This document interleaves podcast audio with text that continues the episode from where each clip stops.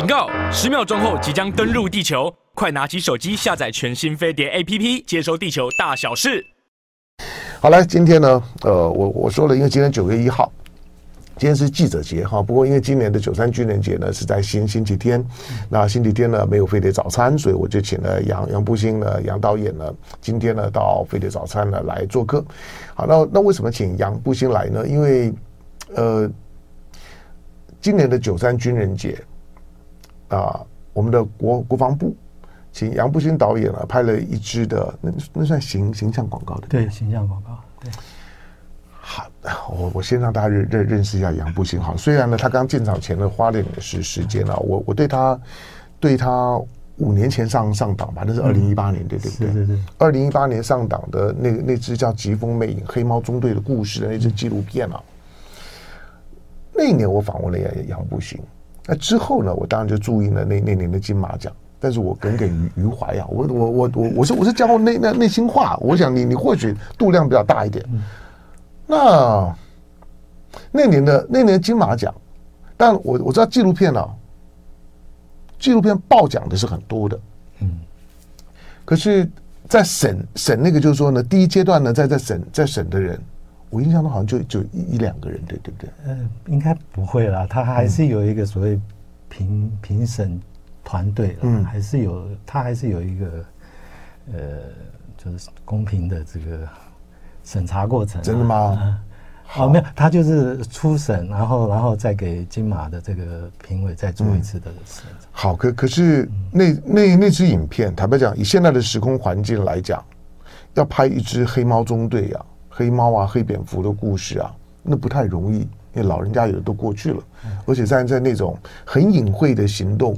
你今天呢要要去收集那些影像，虽然大陆把当年的击击落的这这这这些的这些的飞机的残骸呢是有做一些展示的，大概也就只能拍到这这些而已，能够呢去回忆，就是说当年的他们的出出勤任务的当当年的这这些的老军人们，现在呢也不多了。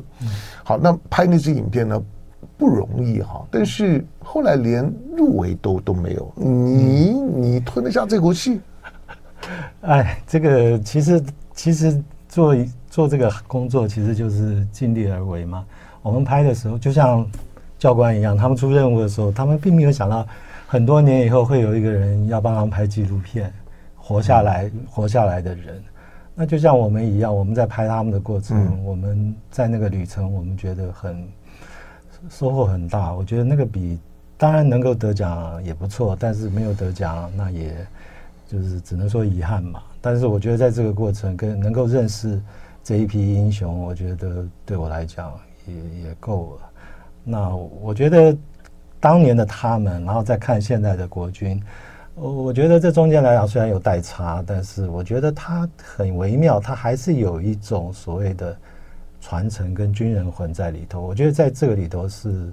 让我能被说服、能被感动的。对，嗯，当我我刚稍微提了一下，因为二零一八年的金马奖是高度政治化的一届的金马奖，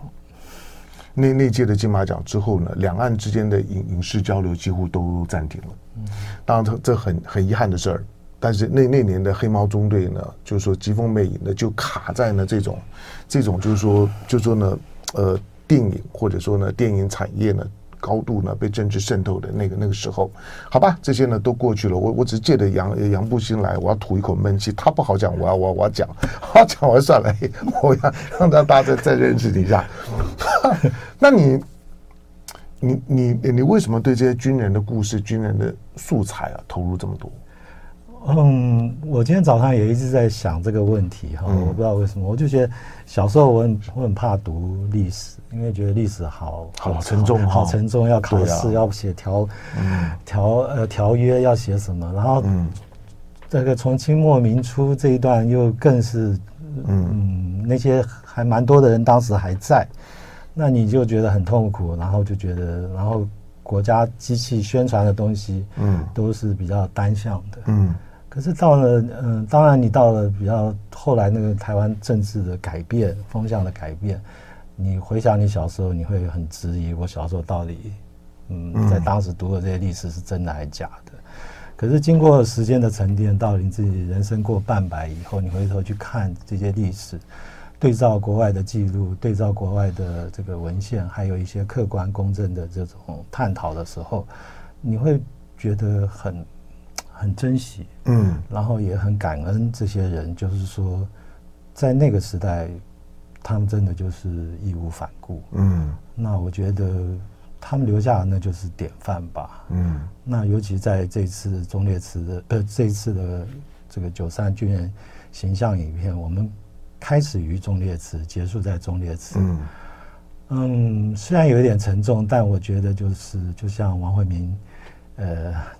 博士哈上校也好，嗯、就是说他说的，没有烈士就没有典范。王王王慧明现在、嗯、现在算算退休了嘛？对，是是是，他在成大教书。对我我我访问过他几回，我我推崇他是是最会跟死人打交道的人。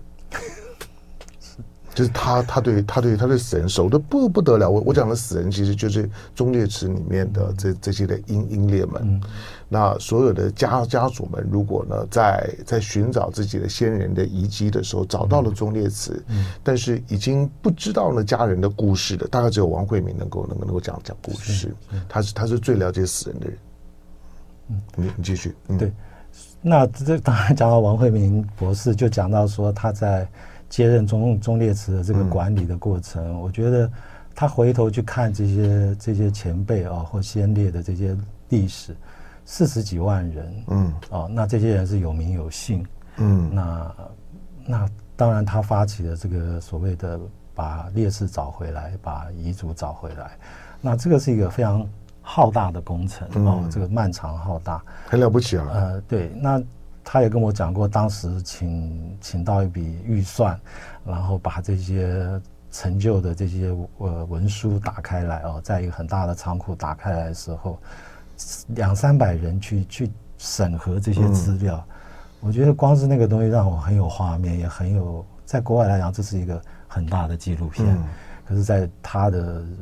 这个生涯里，那个就是一个工作的过程。嗯，那我觉得就是。在拍摄的过程，尤其进到所谓的忠烈祠，小时候当然呃所谓的远足有有去过，嗯，那长大有时候偶尔经过会看到他们，可是为了九三，你再走进去了解他们的时候，然后借由王惠明博士的解说，嗯、你会对于那里面的这些人事哦，你会有更、嗯、更大的呃感触，嗯，尤其在我们拍摄的过程，这个泰缅这个。也移灵回来哦，那天下着大雨啊，大雨。啊，那个那个画面，我我觉得真是哇真凄风苦雨。我觉得老老天爷好像真的是有感觉，我因为我我我觉得那天的雨下的超夸张，是的是是，好，然后把那些太太北啊、滇缅的那那那些的孤孤军的就遗骸呢，也也也能够呢请灵呢回到中烈祠。我我我觉得那个那个是很感人一天，特别是那个背景你搭都搭不出来，是。的。那我们也没有想到，但当然那天我们也没有机会拍摄到，但是在电视上看到那样的影像呈现的时候，我觉得非常的，嗯，真的就是那种震撼啊。那我觉得虽然王惠明这个博士已经没有在在中烈祠这个管理了，可是我觉得这个传承是会继续下去的。嗯，那这些呃把烈士找回来，在在整个。中国战场，不管是抗战或者是这个内战的这个过程中间，嗯、还是有很多人没有机会，嗯，哦、还是还是有很多彝族的痛啊、哦，甚至于彝族已经也相继呃年迈老去，可是这个工程应该是要继续的。那就像您刚刚提到的黑蝙蝠，黑蝙蝠它的任务虽然名单今天是这一批人，嗯、可是有时候临时。啊，会会改变，他有时候会有拉临时拉一个人上去，那那个人上去可能在官方记录上是没有的，嗯、那那所以当你没有的时候，你就没有办法这个追溯哈，这个抚恤，嗯、这个都是很很让人心痛的事情，嗯，也是彝族最最最无奈吧，也最最最心碎吧，嗯、最心碎的那个那个成长生涯。好，因为。国防部并不是，并不是常拍，就是说呢，形象广广告。嗯，那为什么今年的九三要拍形象广告？啊，其实国防部就我我其实我一百零九年那一次也跟他们合作过、嗯、哦，那他们其实每一年呃都会有这样的一个既定的影片会出现，嗯，嗯那当然也就像他们这个处长讲的，这一次的这个影片跟往年是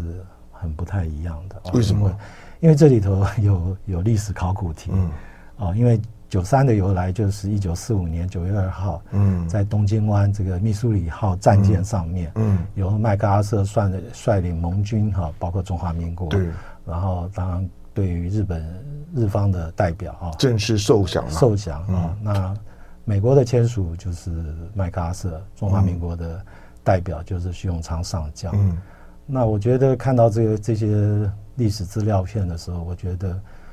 放放进来，嗯，这张照的照片是徐永昌上将，徐永昌，嗯，那其实在美国来讲，这是何其重要的一件事情，所以在所谓的加州的这个呃这个呃棕榈泉，嗯，这个航空博物馆里面也有复制这个这个呃当时历史的这这个一个成长，嗯，啊我觉得美国在这件事情上来好像比我们中华民国更。更在乎吧，对。虽然那个博物馆是有一点冷门，但是我觉得看到那个许建宏记者提给我提提给我这张照片的时候，嗯、我觉得哇，真真的很很。很不一样，嗯，他几乎就是说复制复刻了，对，在当时受奖的场景，对，用了很多的人偶啦，假假人哦，穿了一些军服，对，就几乎好像是当时的场景照片的神还原一样，对对对，嗯，那包括中华民国的国旗，国旗都还在这上头，对。嗯，那我觉得呃，历史就是这样嘛。我小时候是觉得读得很痛苦，可是长大我回头去看的时候，然后对照国外的或者客观的文献的时候，我觉得。我们中华民国真的必须要把一些历史找回来啊，温故知新。因为呃，俄乌战争也好，或者是呃这个呃呃国防部他们也开始重视了所谓所谓新战这件事情。但是新战很重要，你的根是什么？嗯，哦，你你这个部队的传承是什么？这些对于所谓的年轻一代的军人来讲，我觉得呃。这个影片除了勉励他们，也告诉他们，就是这些前前辈啊、先烈们，开创了这样的一个在那个时代那么艰困的状况之下，这个跟日军的这个战力是绝对的悬殊啊。所以包括呃，我们里面用了那个一九四一年到一九四五年这个中华民国空军到美国这个呃亚利桑那州受训，受训，嗯，那你会觉得说，其实。那一批受训的人，他们是幸福的。你现在看到这张照的照片，对，在当时受受训的，对对，年年轻人，我我们会羡慕啦。你会说哇，那个时候可以去美国去受训。对，也就是说，其实到一九，我们刚刚讲一九四一年到一九四五年，也就是说，抗战的中后期，中华民国空军才能够借由到国外受训，然后美就是充足的装备，能够生存下来。好，我我我进一下广告，在我们现场的杨步新杨杨导，那民国一百一十二年的纪录片。好，来待会儿呢，你就就可以继续继续呢讲你的讲你的这个纪录片拍摄的重重点。当然今年好，哎，我们的不管在哪里，来跟大家呢说早安哦。那在我们的现这个现场呢是杨步新的杨导。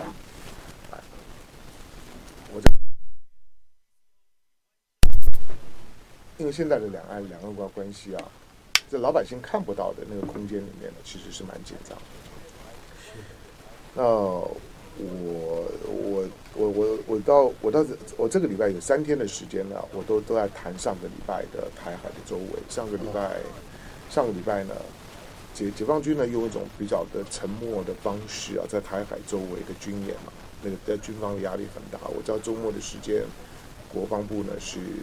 几乎就就开会的，像是参谋本吧、本部啊、联二啊这些单位啊，在周末几乎都都都加班的。那就明明呢，都已经都已经进到二二十四海里，解解放军呢都已经，我判断应该是歼十 C 了，都已经进到澎湖附近二十四海里了。呃，可是防空警报没有发，老百姓呢也没感觉，也不知道。那那每天呢马照跑，舞照跳。那他都已经绕岛绕岛绕岛飞行了，都已经都已经周末的时间了嘛。台湾这样的无人机都都是反复的这样子绕。那今年其实对我来来讲，因因为这个这个形象广告，当当杨洋步兴拍的时候啊，我我会有点担心，就是我觉得今年在选前的时候，如果有发生冲突，我不会太意外。好了，八点四十一分五十一秒，您现在收听的飞碟播放飞碟早餐，我是唐家龙。来现场呢，如果你看得到镜头的话呢，在在直播哈 YT 的直播上面呢，在我们的直播室里面，除了我之外呢，呃，另外一位呢是杨杨步兴杨导。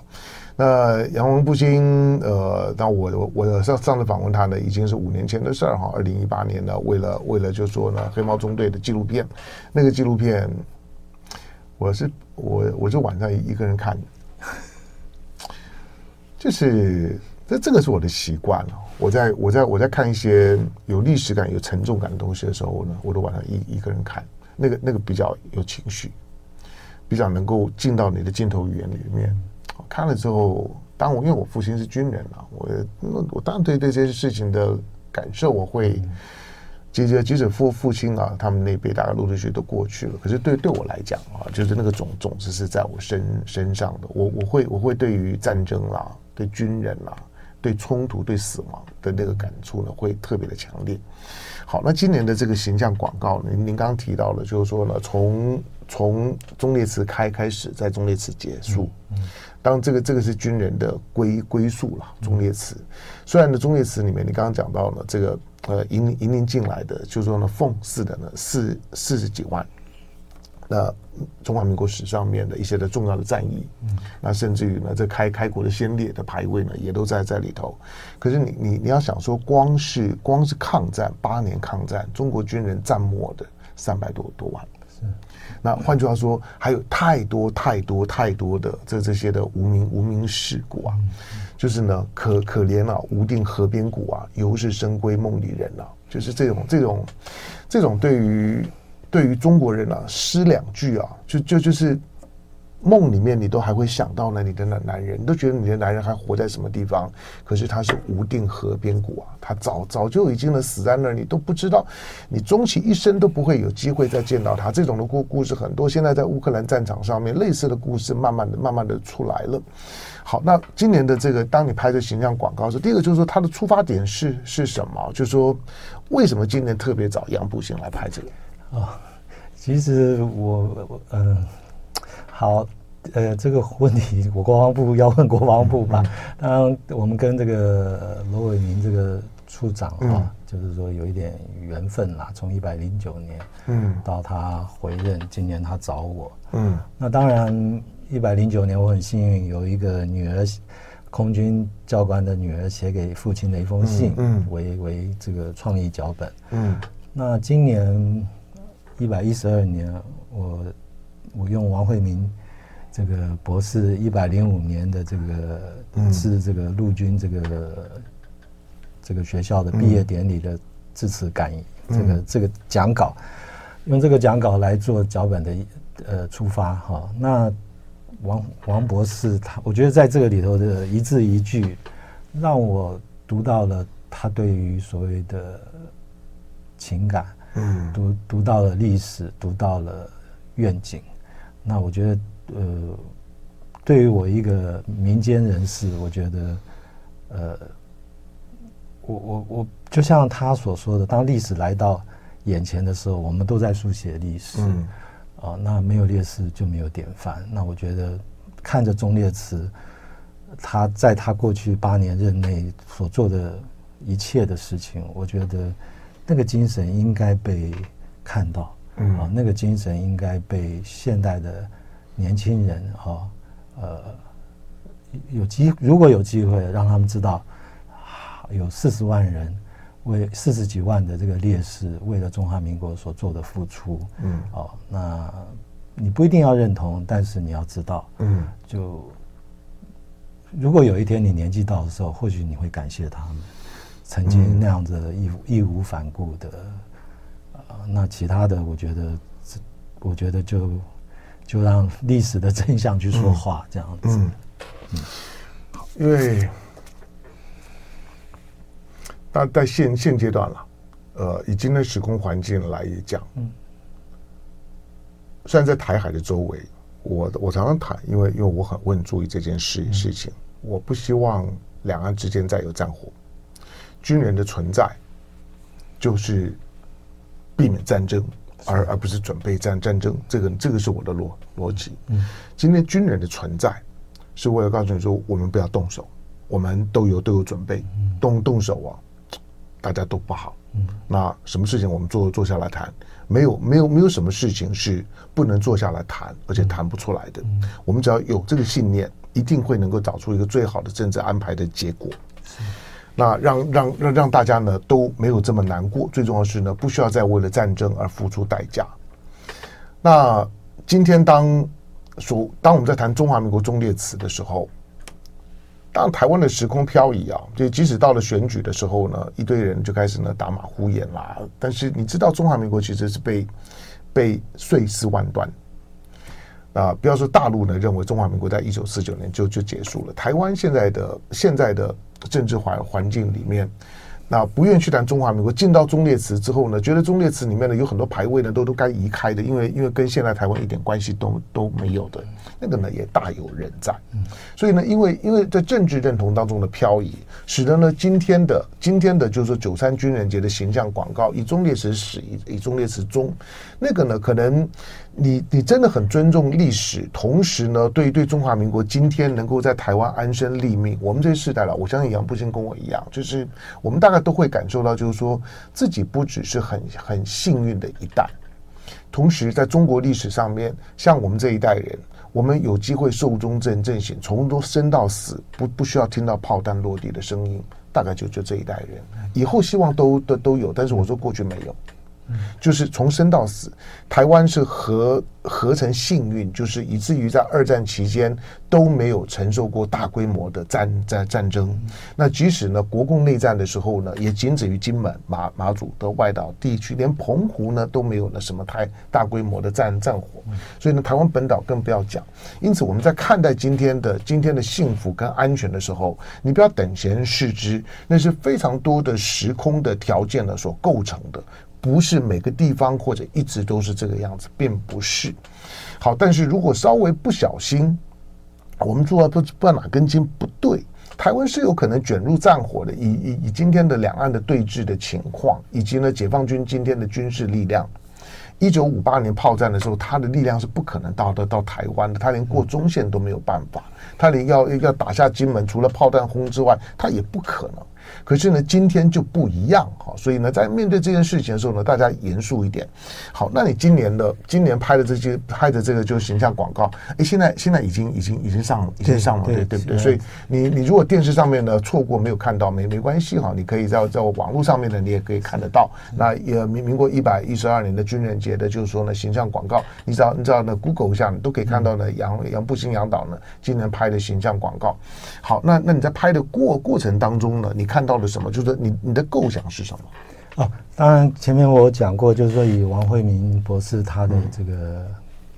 讲稿为依归。嗯，那当然，呃，这个他有点像这个故事后面的这个主角一样。嗯、那那尤其中烈祠，在他呃花了八年时间把它重新整修过，对啊，他花的功夫很多。对对对，然后一些烈士的入祠哦，这些认证来讲。真的是每一天，每一每每一天都继续在做。嗯，那我觉得在我们拍摄的过程，我觉得很惊讶的，就是我我看着那个忠烈祠的那个牌楼到那个主祠的那个地面上有这个 五六条这个那个铁屑的痕，那种生锈的痕迹。我就问这个忠烈祠这是什么？那张照片可以可以秀，来你看一下。他说这个是一队兵走出来的。哎，这个。忠烈祠我常经过，呃、嗯，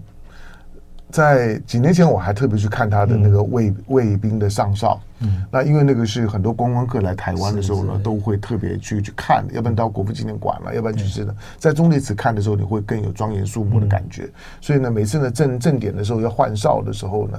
以前观光客很多时候，由于由尤其大陆来的观光客很多的时候呢，他们都会在这个忠烈祠的这个，就是说这个正门的牌楼的外头，他们呢就会呢就会就会大量的游览车停在那边，就是看我们的卫卫兵的上下哨，那个呢是很。庄严肃穆的，而且那个动动作呢是很很漂亮。我们的我们的仪队到现在为止呢，素质大家都维持很好。可是我从来没有注意到说，你这样拍下去之后，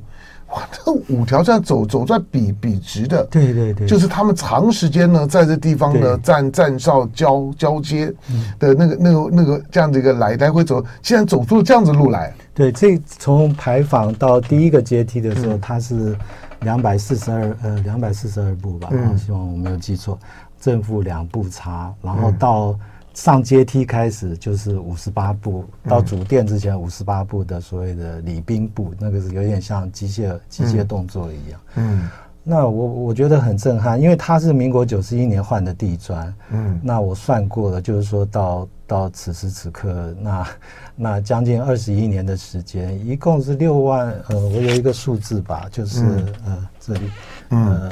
六万六千三百九十三班的一队上下哨，哎，对，那也就是说有七千三百七十七天的这个卫兵交接走出来的这个痕迹。嗯、那那我觉得这呃，他们说这条路叫烈士路啊，嗯、那我觉得这个名字何其的悲伤跟悲壮哈。那也有，当然正面去看也可以说是英雄路吧。那每天的三军一队哦，因为三军一队是半年轮调一次。嗯、我们拍的时候正好七月是换海军一队。那目前来讲，中呃中烈祠、中正纪念堂、国父纪念馆，白白色的是海军一队。呃，对，它是最最最难的一条路哈，就是说它的换哨，因为它要走这么长的一段距离。嗯中正纪念堂、国父纪念馆都是馆内交接，它不是在户外哈。对。那尤其当他们我们最后一个镜头，他们上哨的时候，那个站上去的时候，一个小时的班哈，他们这个卫兵平均一天会站到三点五次。哦，你想想看，夏天三十七八度，他们站在那边一个小时，一天可能一个人要轮到呃至少要轮到三点五小时，他们十八个。呃，十二个人在在做轮替时，哦，那我觉得说，哦，这个工作量还有这个任务是何其的艰难啊！等下，等一下，他们他们这个班十二个人而已啊。呃，他们一共有三十个人驻守在那里啊，哦，那大概排卫兵的时候是十八个人在待命的状态，嗯，十二个人在上哨的状态，对对对，哦。那那我我觉得，尤其我我以为说用那一天站个一班就就算了。对呀、啊，我也以为他一天一两班，没有三三点五班。那我觉得哇，这个这个，尤其夏天，我就问他们，那你们体力怎么恢复？他们就是说，嗯，年轻吧。我觉得他们也很乐观。你看，你看，你看这张照片啊，其实那个动作还是在整齐划一点。对对，所以我就觉得说，在中华民国这个。呃，部队上面其实呃一线的这些不管是突击兵、陆战队，其实你还是看得到他们的那个训练、训练传承还是很强悍的。那我觉得这个也是刚刚您讲的，其实像我早期当兵的时候，我在防炮，尤其看那个雷达的时候，我们那时候米格机起飞叫红点。那现在的我认识的这些高阶的军官，他们都几乎都是睡在国防部，嗯，或者司令部。或者在蟾蜍山或者战管雷达里头，嗯，几乎就是二十四小时盯着这个盯着这个雷达屏幕上，所以我觉得国人真的是要用一个感恩的心去感谢这些人，嗯，真的是夙夜匪懈，二十四小时在在替你替你看门看。那天那个将军很风风趣的跟我说：“杨导，你晚上睡觉好好睡，我帮你看看着，你放心，没有问题的。”当然，当然，这个这个这个。他讲起来很轻松，但是你想一想，谁没家，谁没谁没孩子啊？嗯、就是说，他也是别人的父亲，还有丈夫。可是为了我们，他们就是几乎没日没夜的在在在努力的，就是说避免战争的发生。嗯，嗯，所以我觉得九三军人节，我们感谢他们，而不是九三军这一天，而是看这段历史，看过去、现在、未来。都应该是要有一个同样的标准，跟同样的崇敬，我觉得。嗯，有好几代的军人啊，当然谁会想要当当当烈士呢？是啊，我我排位被摆在里面又怎么样？嗯、我的我的家人子子女，就就算真的领得到抚恤，嗯，那又怎么样？谁不希望就是说呢，家庭幸福圆圆满？嗯、好，但是好像说你不在忠烈祠里面又怎么样？其实有好好几代的军人。他们过得非常非常些辛苦的生活，而且，而且，不要说不见容于这个社会啊，而是没有没有被这个社会正确理理来理解。他们为了为了这块这块土地几几十年，那没有战乱，那个付出的代价。我常说我我的我自己是个眷村小孩，我我的我从小看到我的这些长辈们，他们他们几乎没有一个身上是没有是没有伤的，而且都是那种大大大伤。第二个就是说，他们到晚年的时候，几乎没有什，没有哪一个是没有病痛的。是啊，那些病痛啊，有很多都是长时间在在比如说金门的这些呢，这些山洞里面啊，那个风风湿啊的，那个那个几乎呢都很难避避免。但是这些呢，都是都是付出的代价呢，换到的不是他家人的生活，而是台湾的两千三百万人的生活。好，那这个时候呢，拍形象广告，我我也很坦白讲，现在两岸其实关系呢是很紧张的。那希望忠烈祠里面不要再有年轻的生命进来，我我希望大家都能够珍惜生命，军人不是拿来相互仇杀的。就爱给你 UFO